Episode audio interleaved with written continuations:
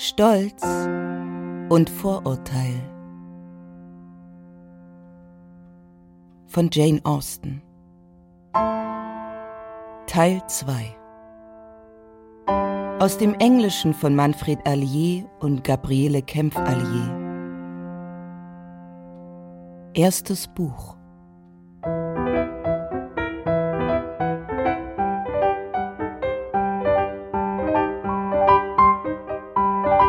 Zwölftes Kapitel, in dem Mr. Collins genau zur angekündigten Stunde eintrifft und mit größter Höflichkeit in Empfang genommen wird. Ich beglückwünsche Sie, Mrs. Bennet, zu Ihren Töchtern. Ich habe schon viel über Ihre Schönheit gehört, aber in diesem Fall steht die Kunde noch hinter der Wahrheit zurück. Ich zweifle nicht, dass ich zur gegebener Zeit jede einzelne von Ihnen wohl verheiratet sehen werde. Das ist wirklich sehr freundlich von Ihnen, Sir. Und ich will von ganzem Herzen wünschen, dass es so kommt, denn andernfalls wären Sie bettelarm. Eigentümlich, wie das geregelt ist. Sie spielen gewiss auf die Erbfolge des hiesigen Besitzes an. Mhm. Ich weiß sehr wohl, Madame, wie ungünstig es für meine reizenden Cousinen ist und hätte manches zu dem Thema zu sagen, fürchtete ich nicht, dass ich zu voreilig und zu gerade heraus erscheinen könnte. Aber ich versichere, dass ich den jungen Damen mit Freuden meine Bewunderung zolle. 13. Kapitel in dem Mr. Collins eine Lobeshymne anstimmt auf seine Patronin, Lady Catherine de Bourgh. Lady Catherine ist sogar so freundlich gewesen, mir zu raten, dass ich bei nächster Gelegenheit heiraten soll. Vorausgesetzt, ich treffe meine Wahl mit Umsicht. Ah ja. Ich muss sagen, das ist alles ausgesprochen anständig und ich habe den Eindruck, Lady Catherine de Bourgh ist eine wirklich angenehme Frau. Ein Jammer, dass Damen von Stande nicht häufiger so sind wie Sie. Wohnt sie in Ihrer Nähe, Sir? Der Garten, in welchem meine bescheidene Unterkunft sich befindet, ist nur durch einen Weg von Rosings Park getrennt, dem Anwesen ihrer Ladyschaft.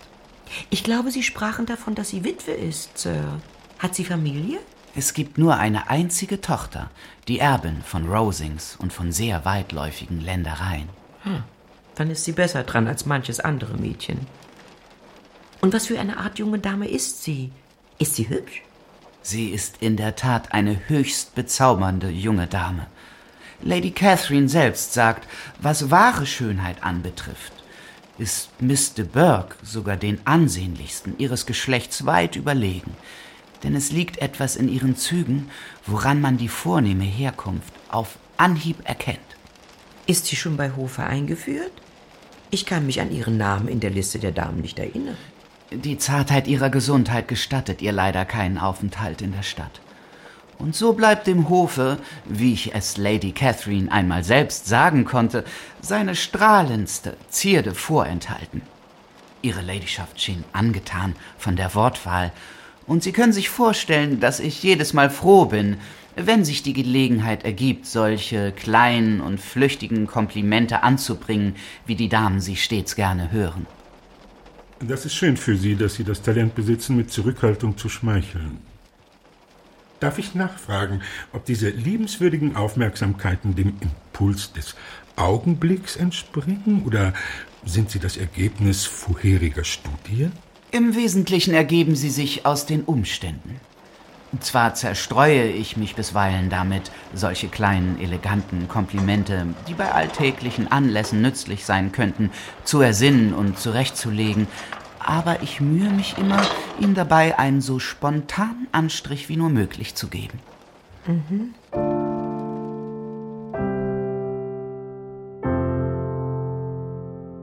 Vierzehntes Kapitel Eine kleine Auslassung über die Pläne von Mr. Collins sowie eine die Bennet-Töchter beeindruckende neue Bekanntschaft mit einem Mann von der Erscheinung eines Gentlemans.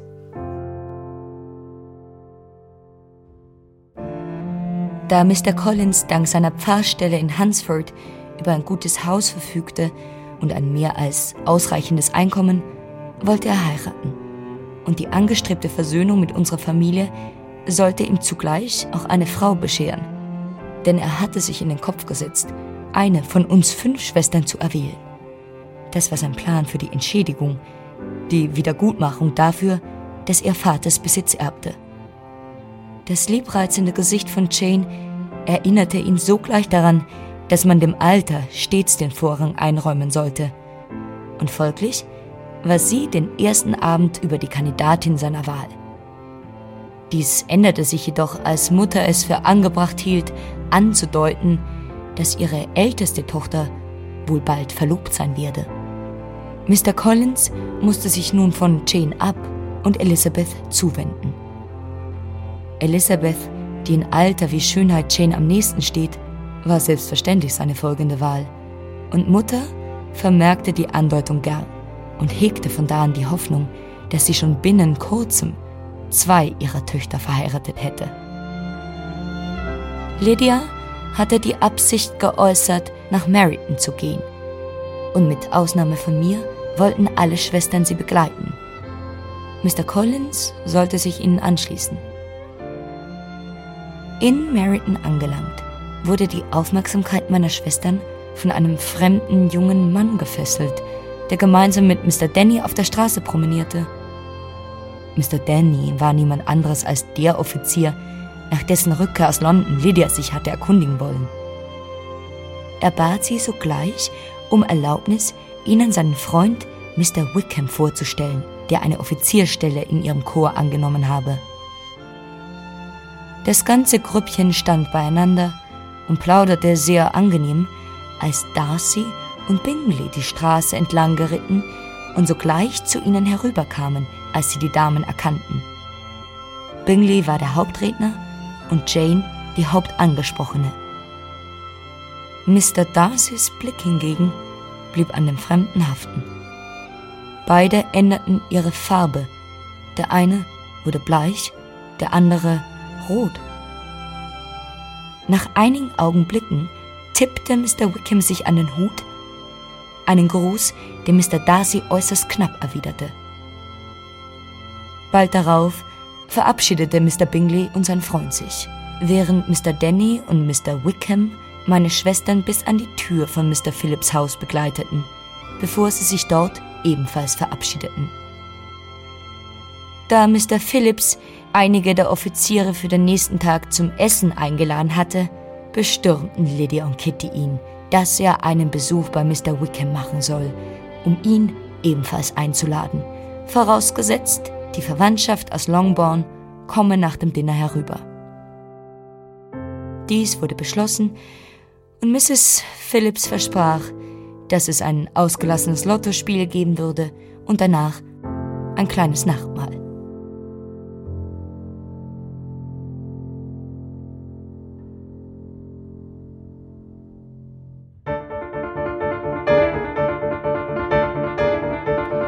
Fünfzehntes Kapitel in dem die Kutsche Mr. Collins und seine fünf Cousinen zu angemessener Stunde nach Meryton bringt, wo Mr. Wickham der Glückliche ist, der die Blicke fast aller weiblichen Wesen auf sich zieht, und Elizabeth die Glückliche, neben der er sich niederlässt.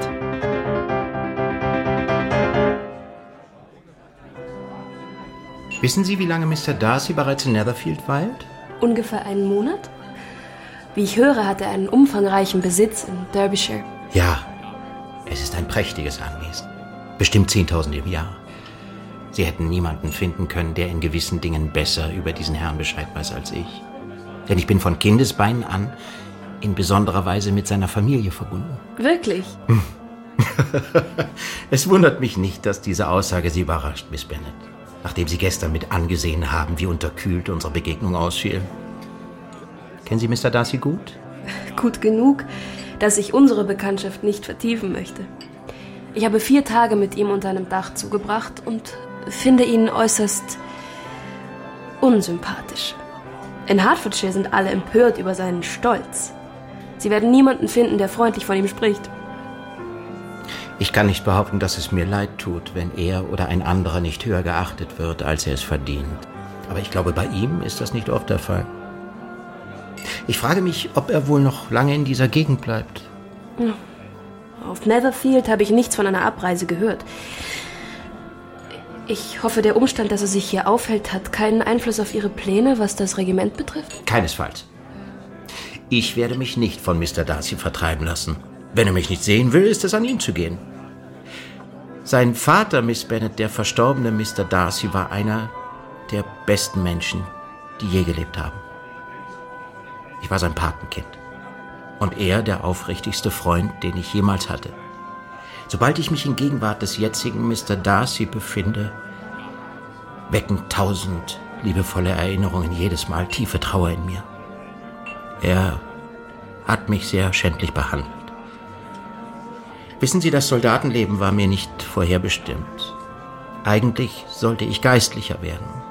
Mit diesem Ziel wurde ich erzogen, und wenn es Mr. Darcy nicht anders beliebt hätte, könnte ich heute eine äußerst einträgliche Pfarrstelle meiner eigenen. Tatsächlich.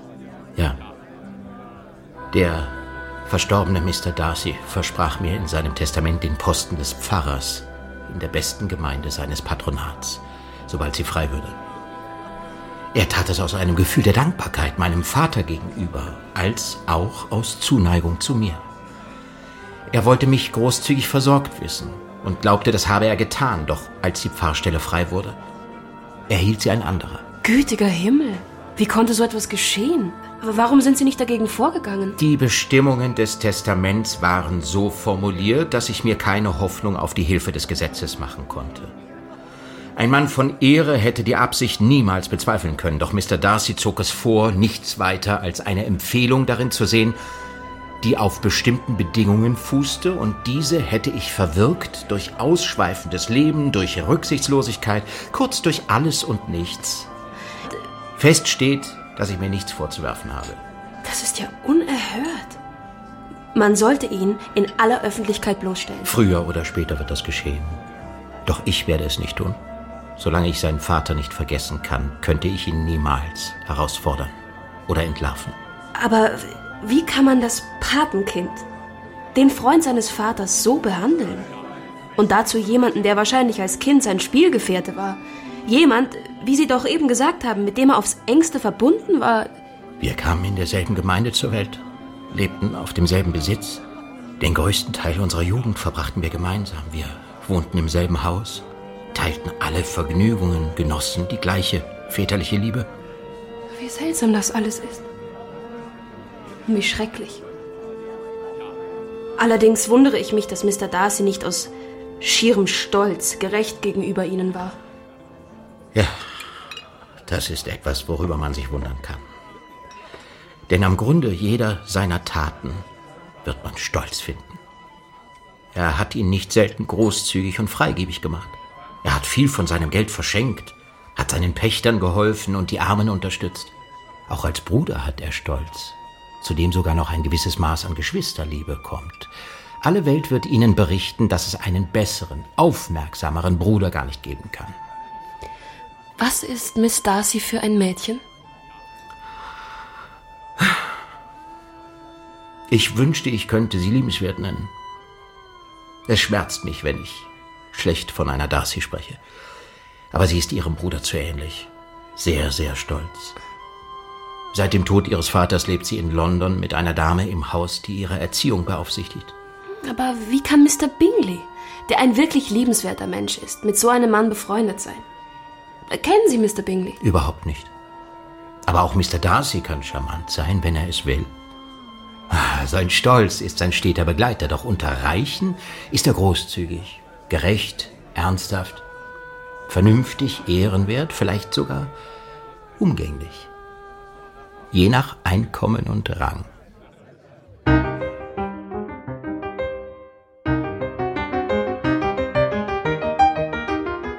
16. Kapitel in dem Elizabeth einer verblüfften und besorgten Jane berichtet, was sie tags zuvor von Mr. Wickham erfahren hat.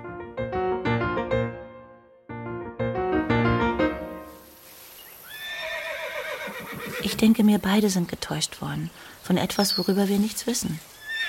Vielleicht hat jemand, der ein Interesse daran hatte, den einen beim anderen schlecht gemacht. Kurz gesagt, Wir können die Umstände und Gründe nicht kennen, die die beiden einander entfremdet haben.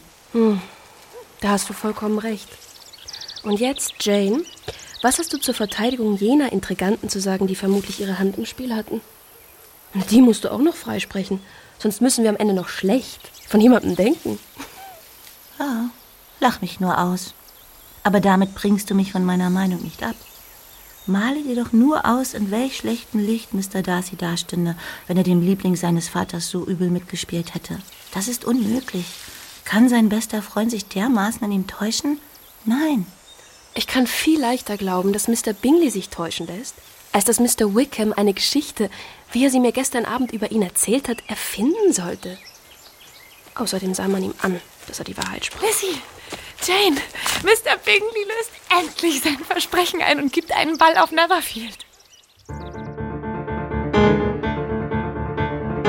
17. Kapitel in dem Elizabeth den Salon in Netherfield betritt und vergebens nach Mr. Wickham Ausschau hält, da dieser nach London gefahren ist, um der Gesellschaft eines gewissen Gentlemans aus dem Weg zu gehen.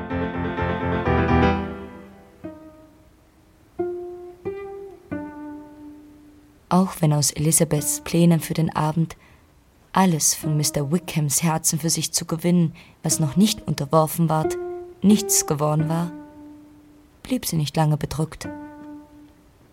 Mit den ersten beiden Tänzen allerdings kehrten ihre Qualen zurück. Mr. Collins forderte sie auf und bescherte ihr alles Elend, das ein unerfreulicher Partner während zwei Tänzen bescheren kann. Nach diesen Tänzen sah sie sich plötzlich von Mr. Darcy angesprochen. Und dieser überraschte sie mit seiner Aufforderung dermaßen, dass sie schon angenommen hatte, bevor sie zur Besinnung kam. Sie nahm auf der Tanzfläche Aufstellung. Eine Weile sprachen sie kein Wort, und sie stellte sich schon vor, dass sie beide Tänze schweigend verbringen würden, als ihr plötzlich der Gedanke kam, dass es die schlimmere Strafe für ihren Partner wäre, wenn sie ihn zum Reden zwang. Und sie machte eine kleine Bemerkung über den Tanz. Ich habe etwas über den Tanz gesagt. Sie sollten jetzt eine freundliche Bemerkung über die Größe des Raums oder die Anzahl der Paare machen. Ich versicherte Ihnen, was immer Sie von mir hören wollen, werde ich Ihnen sagen. Nun gut. Fürs Erste genügt diese Antwort. Vielleicht werde ich später noch anmerken, dass ein Ball in einem Privathaus weit angenehmer ist als ein öffentlicher. Einstweilen aber können wir schweigen.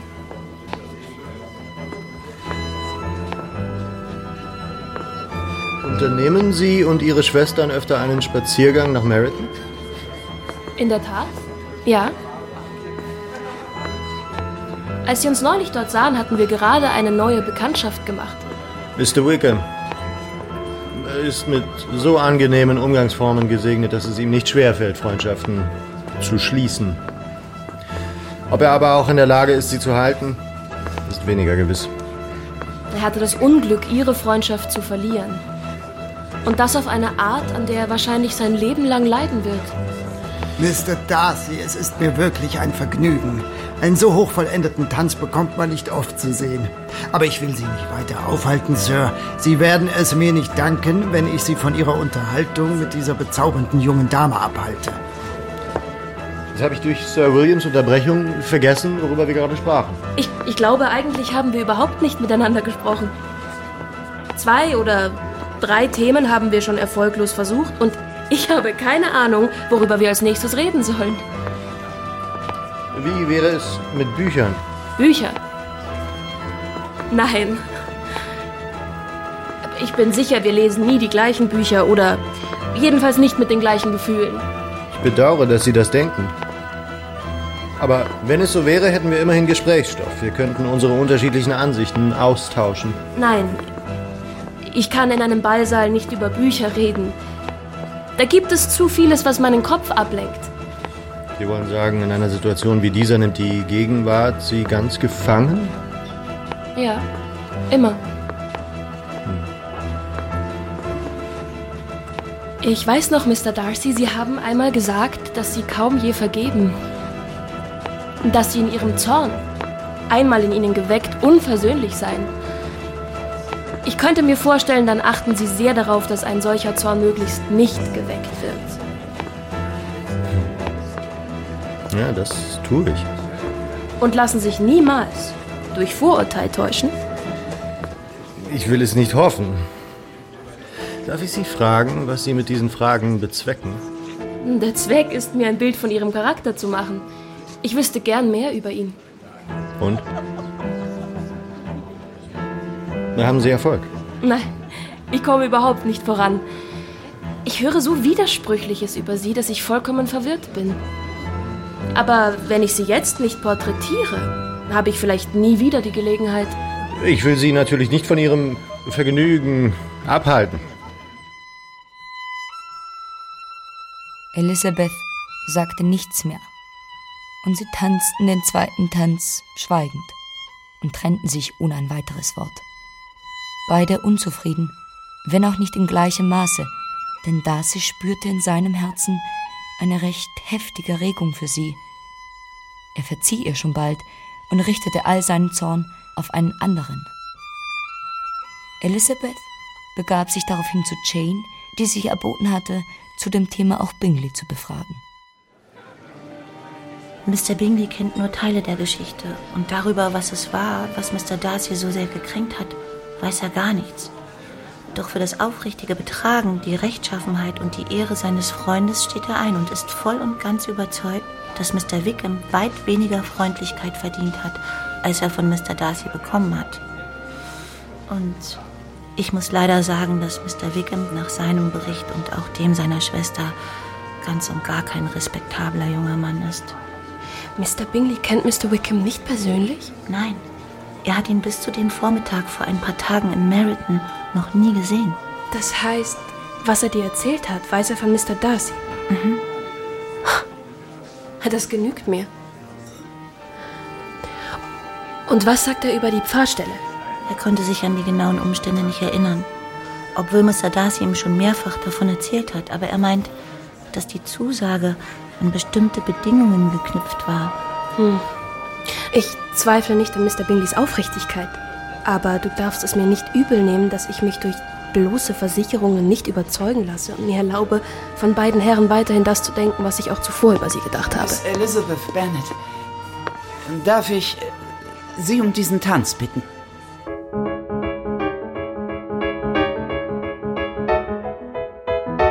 18. Kapitel in dem sich in Longbourn am folgenden Morgen der Vorhang zum nächsten Akt hebt und Mr. Collins Elizabeth in aller Form einen Antrag macht. Seien Sie versichert, meine liebe Miss Elizabeth. Kaum, dass ich dieses Haus betreten hatte, hatte ich Sie schon zur zukünftigen Gefährtin meines Lebens auserkoren. Doch bevor ich mich von meinen Gefühlen zu diesem Thema hinwegtragen lasse, wird es vielleicht ratsam sein, meine Gründe für eine Heirat darzulegen. Der erste Grund für meine Heirat ist, dass ich es für richtig halte, wenn ein Geistlicher in soliden Verhältnissen seiner Gemeinde, was den Ehestand anbetrifft, mit gutem Beispiel vorangeht. Der zweite ist meine Überzeugung, dass es mein Lebensglück um ein beträchtliches steigern wird. Und der dritte, den ich vielleicht an prominenterer Stelle hätte erwähnen sollen, ist, dass es der ausdrückliche Ratschlag und die Empfehlung jener vornehmen Dame ist, welche ich Patronin zu nennen die Ehre habe. So viel grundsätzlich zu meinen Absichten, in den Ehestand zu treten. Nun bleibt noch zu erläutern, warum ich mich nach einer Braut in Longbourn umsah und nicht in meiner eigenen Gegend, wo an liebenswerten jungen Frauen kein Mangel herrscht. Doch Tatsache ist, dass ich, weil ich nach dem Tode ihres verehrten Herrn Vaters den hiesigen Besitz erben werde, es angemessen fand, eine seiner Töchter zur Frau zu nehmen, so dass der Verlust für die Familie so wenig schmerzlich wie möglich ausfällt, wenn der bedauerliche Tag kommt. Und nun bleibt mir nur noch, Ihnen mit den flammsten Worten die Heftigkeit meiner Zuneigung zu versichern. Eine Mitgift bedeutet mir nichts, und ich werde in diesem Punkt keine Forderungen an Ihren Vater stellen, Denn ich bin wohl versorgt und ich weiß, dass er sie nicht erfüllen könnte. In diesem Punkt werde ich folglich beharrlich schweigen und kann ihn versichern, dass nach unserer Hochzeit kein kleinlicher Vorwurf je über meine Lippen kommen wird. Sie sind äh, zu voreilig, Sir. Sie vergessen, dass ich Ihnen noch nicht geantwortet habe. Dies will ich nun unverzüglich tun. Seien Sie meines Dankes für das Kompliment, das Sie mir machen, versichert.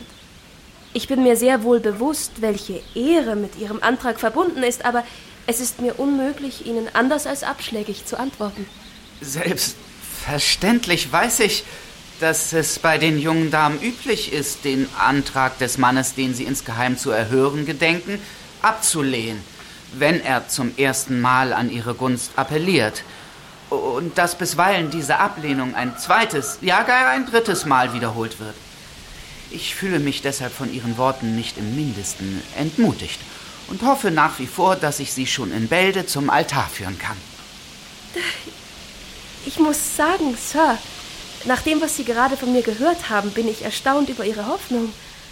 Ich versichere Ihnen, dass ich keine von den jungen Damen bin, die so leichtsinnig wären, im Vertrauen auf einen zweiten Antrag ihr Glück zu riskieren. Mir ist es mit meiner Ablehnung vollkommen ernst. Sie könnten mich nicht glücklich machen, und ich bin überzeugt, dass ich die letzte Frau auf Erden wäre, die Sie glücklich macht.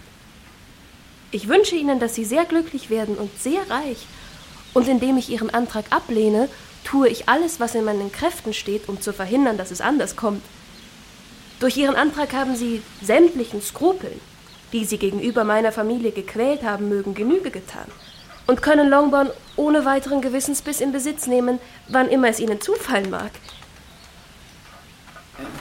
Wenn ich mir erlaube, das nächste Mal mit Ihnen über dieses Thema zu sprechen, wird mir hoffentlich eine günstigere Antwort beschieden sein. Und vielleicht haben Sie gerade so viel gesagt, um durch Ihr Zieren meine Liebe zu steigern und mich in meinem Werben zu ermutigen, wie es dem zart fühlenden weiblichen Wesen zu diesem Zeitpunkt möglich ist. Ich bin überzeugt, wenn erst einmal Ihre trefflichen Eltern beide ihren Segen gegeben haben, werden meine Vorschläge sich mit Sicherheit als annehmbar erweisen.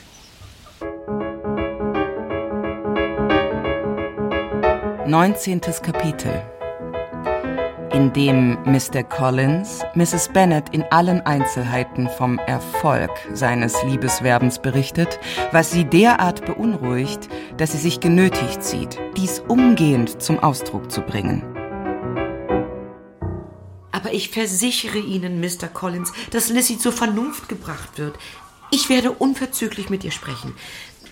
Sie ist ein sehr eigenwilliges, törichtes Mädchen und begreift nicht, was gut für sie ist. Aber ich werde ihr erklären, was gut für sie ist. Äh, bitte verzeihen Sie mir, wenn ich Sie unterbreche, Madame.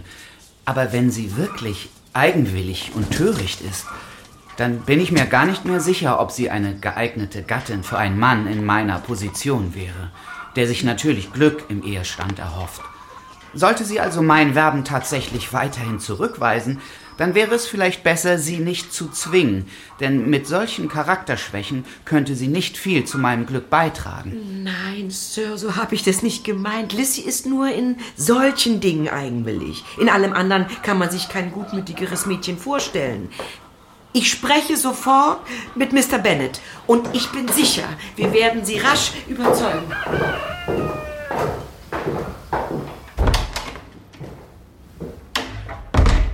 Mr. Bennet, du musst kommen und Lissy dazu bringen, dass sie Mr. Collins heiratet. Denn sie hat erklärt, dass sie ihn nicht will. Und wenn du dich nicht beeilst, überlegt er es sich anders. Ich fürchte, ich verstehe nicht, was du meinst. Wovon redest du? Von Mr. Collins und Lissy. Lissy sagt, dass sie Mr. Collins nicht will. Und jetzt spricht Mr. Collins schon davon, dass er Lissy nicht mehr will. Und was soll ich da unternehmen? Es klingt nach einer ausweglosen Lage. Du musst mit Lissy reden. Sag ihr, du bestehst darauf, dass sie ihn heiratet. Lass sie herunterrufen.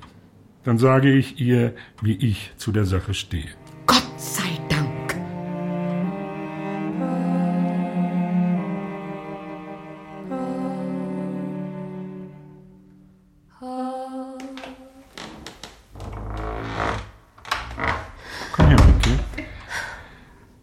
Ich habe dich rufen lassen, weil ich etwas Wichtiges mit dir zu besprechen habe.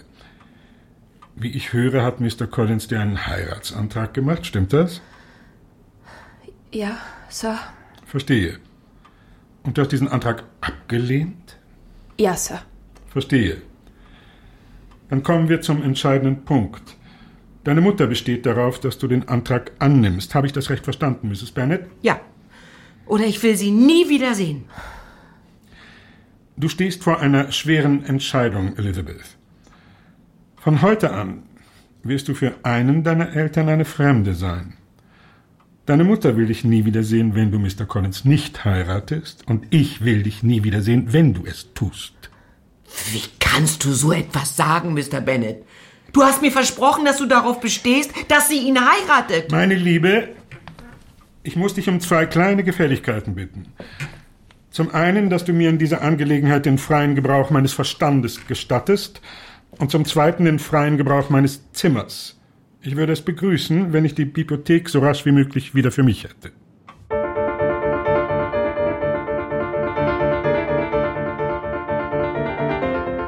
Zwanzigstes Kapitel in dem sich die Aufregung um Mr. Collins Antrag auch schon wieder gelegt zu haben scheint.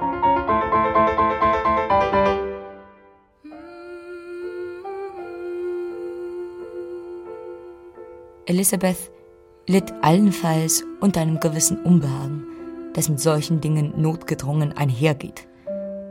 Was den Gentleman selbst anging, so sprach er kaum noch ein Wort mit ihr. Und die beflissenen Aufmerksamkeiten, die ihm ein so wichtiges Anliegen gewesen waren, richteten sich an Charlotte Lucas, die auf Longbourn eingetroffen war, um den Tag mit uns zu verbringen. Der nächste Tag brachte keine Besserung. Mutters Stimmung oder ihr Gesundheitszustand war unverändert schlecht. Mr. Collins verharrte weiterhin in seinem beleidigten Stolz und am Nachmittag wurde ein Brief für Jane abgegeben. Der Brief kommt von Caroline Bingley. Die ganze Gesellschaft hat Netherfield inzwischen verlassen und ist auf dem Weg nach London. Und sie haben nicht vor, zurückzukommen. Hör dir an, was sie schreibt. Ich will nicht behaupten, dass ich das, was ich in Hertfordshire zurücklasse, vermissen werde, mit Ausnahme Ihrer Gesellschaft, liebste Freundin. Aber wir wollen hoffen, dass wir zu einem späteren Zeitpunkt Gelegenheit haben werden, die reizenden gemeinsamen Stunden wieder aufleben zu lassen. Und bis dahin können wir den Schmerz der Trennung durch einen regen, freimütigen Briefwechsel lindern. Ja, es ist bedauerlich, dass du deine Freundinnen vor ihrer Abreise in die Stadt nicht noch einmal sehen konntest. Aber Dürfen wir nicht darauf hoffen, dass die glücklichen Zeiten, denen Miss Bingley entgegensieht, früher anbrechen, als ihr es ahnt, wenn ihr erst Schwägerinnen seid? Schließlich wird sich Mr. Bingley nicht länger von seinen Schwestern in London festhalten lassen, als seine Geschäfte es erfordern. Caroline schreibt ausdrücklich, dass keiner von ihnen diesen Winter nach Hertfordshire zurückkommt. Hier, als mein Bruder uns gestern verließ, ging er davon aus, dass die Angelegenheit, deren wegen er nach London reisen musste, nicht mehr als drei oder vier Tage in Anspruch nehmen würde. Aber da wir überzeugt sind, dass dies nicht der Fall sein kann und genau wissen, dass Charles, wenn er einmal in der Stadt ist, nicht so rasch wieder abreisen wird, haben wir beschlossen, ihm für die Wintersaison dorthin zu folgen. Das kann doch nur heißen, dass er in diesem Winter nicht mehr zurückkommt. Mhm. Das heißt lediglich, dass Miss Bingley es nicht will. Wieso glaubst du das? Es muss doch seine Entscheidung gewesen sein. Schließlich ist er sein eigener Herr. Aber das ist noch nicht alles. Ich will dir auch noch die Stelle vorlesen, die mich am meisten getroffen hat. Mr. Darcy brennt darauf, seine Schwester zu sehen. Und ich muss sagen, wir selbst sind kaum weniger begierig, unsere Bekanntschaft zu erneuern. Ich bin zutiefst überzeugt, dass es niemanden gibt, der Georgiana Darcy an Schönheit, Eleganz und Bildung das Wasser reichen kann. Und die Zuneigung, die sie in Luisa und mir weckt, wird noch durch die Hoffnung gesteigert, dass sie eines Tages unsere Schwägerin sein wird. Was sagst du zu diesem Satz, Lizzie? Ist er nicht eindeutig genug? Ich werde nicht lang darum herumreden. Miss Bingley sieht, dass ihr Bruder in dich verliebt ist und will, dass er Miss Darcy heiratet. Sie folgt ihm nach London, weil sie hofft, dass sie ihn dort festhalten kann und versucht dir einzureden, dass er sich nicht für dich interessiert. Nein, Nein, nein. Wirklich, Jane? Du kannst doch nicht ernsthaft glauben, dass Mr. Bingley, nur weil seine Schwester behauptet, er bewundere Miss Darcy, deine Vorzüge auch nur im mindesten weniger zu schätzen weiß. Oder dass es in ihrer Macht steht, ihrem Bruder einzureden, er sei nicht in dich verliebt, sondern in ihre Freundin. Aber wenn er in diesem Winter nicht mehr zurückkehrt. In sechs Monaten kann so viel geschehen.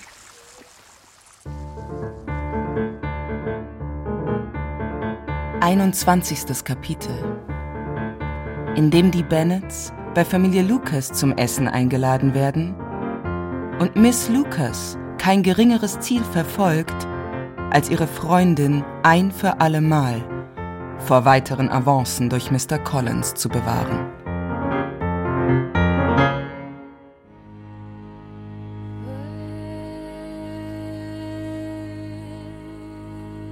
Charlottes Plan war es, das Interesse von Mr. Collins auf die eigene Person zu lenken. Und alles verlief so günstig, dass sie sich beim Abschied am Abend ihres Erfolgs so gut wie sicher gewesen wäre, hätte seine Abreise aus Hertfordshire nicht so unmittelbar bevorgestanden. Doch da unterschätzte sie seine Leidenschaft und Entschlossenheit. Denn die ließen Mr. Collins am nächsten Morgen aus Longbourn House entwischen, um sich ihr in Lucas Lodge zu Füßen zu werfen. Charlotte hatte ihr Ziel erreicht und im Großen und Ganzen war sie zufrieden. Der unangenehmste Umstand bei all dem war die Überraschung, mit der Elizabeth die Nachricht aufnehmen musste. Sie schärfte Mr. Collins ein, er solle vor seiner Abreise am Abend zu niemandem in unserer Familie ein Wort über das sagen, was sich zwischen ihnen zugetragen hatte, und beschloss, Elizabeth die Neuigkeit am folgenden Morgen gleich nach dem Frühstück persönlich und unter vier Augen mitzuteilen. Verlobt mit Mr. Collins. Charlotte, das kann nicht sein. Warum so überrascht? Hältst du es für ausgeschlossen, dass Mr. Collins sich die Achtung einer Frau erwirbt, nur weil er bei dir dieses Glück nicht hatte? Ich weiß, wie dir zumute ist. Du musst überrascht sein. Sehr überrascht. Wo Mr. Collins doch noch vor kurzem dich heiraten wollte. Aber wenn du Zeit gehabt hast, es dir zu überlegen, dann wirst du hoffentlich Verständnis haben für das, was ich getan habe. Du weißt, ich bin nicht romantisch. Das war ich nie. Alles, was ich will, ist ein angenehmes Zuhause. Und wenn man Mr. Collins Wesensart bedenkt, seine Verbindungen, seine Stellung im Leben, dann würde ich sagen, meine Aussichten, mit ihm glücklich zu werden, sind nicht geringer als die der meisten Menschen, die in den Stand der Ehe treten. 22. Kapitel in dem Sir William Lucas sich persönlich bei den Bennets einstellt, um der Familie Miss Lucas Verlobung bekannt zu geben und nichts und niemand Mrs. Bennet zu besänftigen vermag. Es ist wirklich eine Qual, Mr. Bennet, dass Charlotte Lucas einmal Herrin in diesem Hause sein soll. Dass ich gezwungen sein soll, ihr Platz zu machen und mit ansehen soll, wie sie meine Nachfolge antritt. Du darfst solchen düsteren Gedanken nicht nachgeben, meine Liebe. Lass uns auf Besseres hoffen. Wir wollen uns vorstellen, dass ich der Überlebende bin. Ich kann den Gedanken nicht ertragen, dass dieser ganze Besitz Ihnen zufallen soll.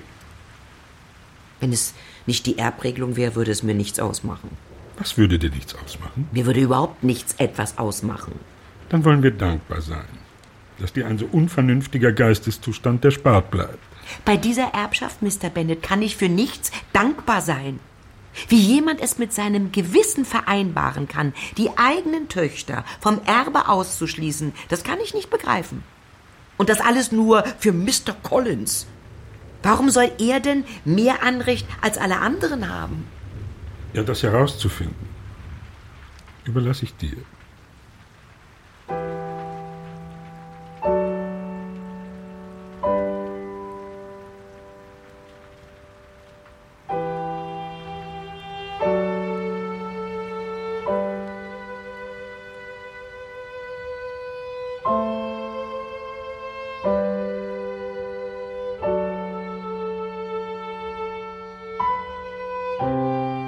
Stolz und Vorurteil.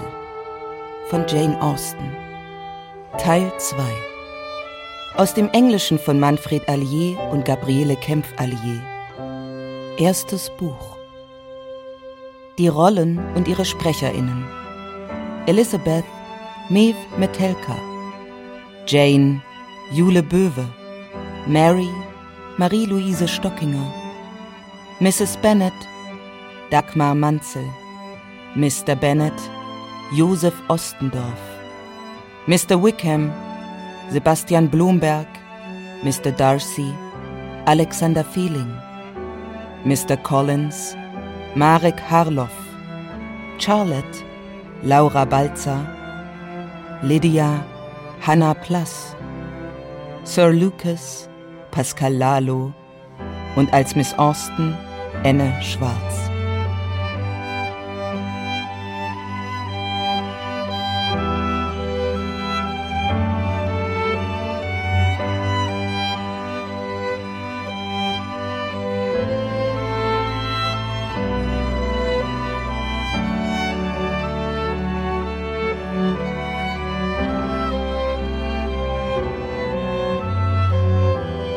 Klavier Murat Parlak.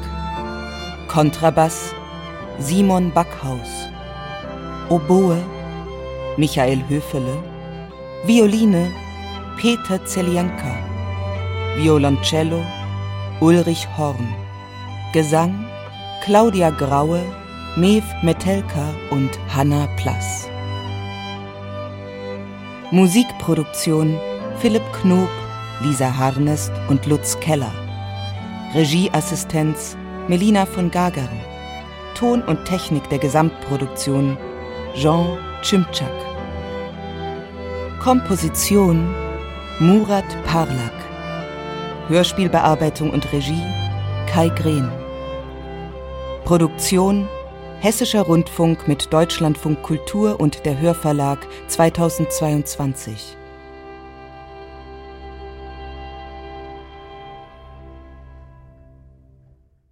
Dramaturgie und Redaktion Cordula Huth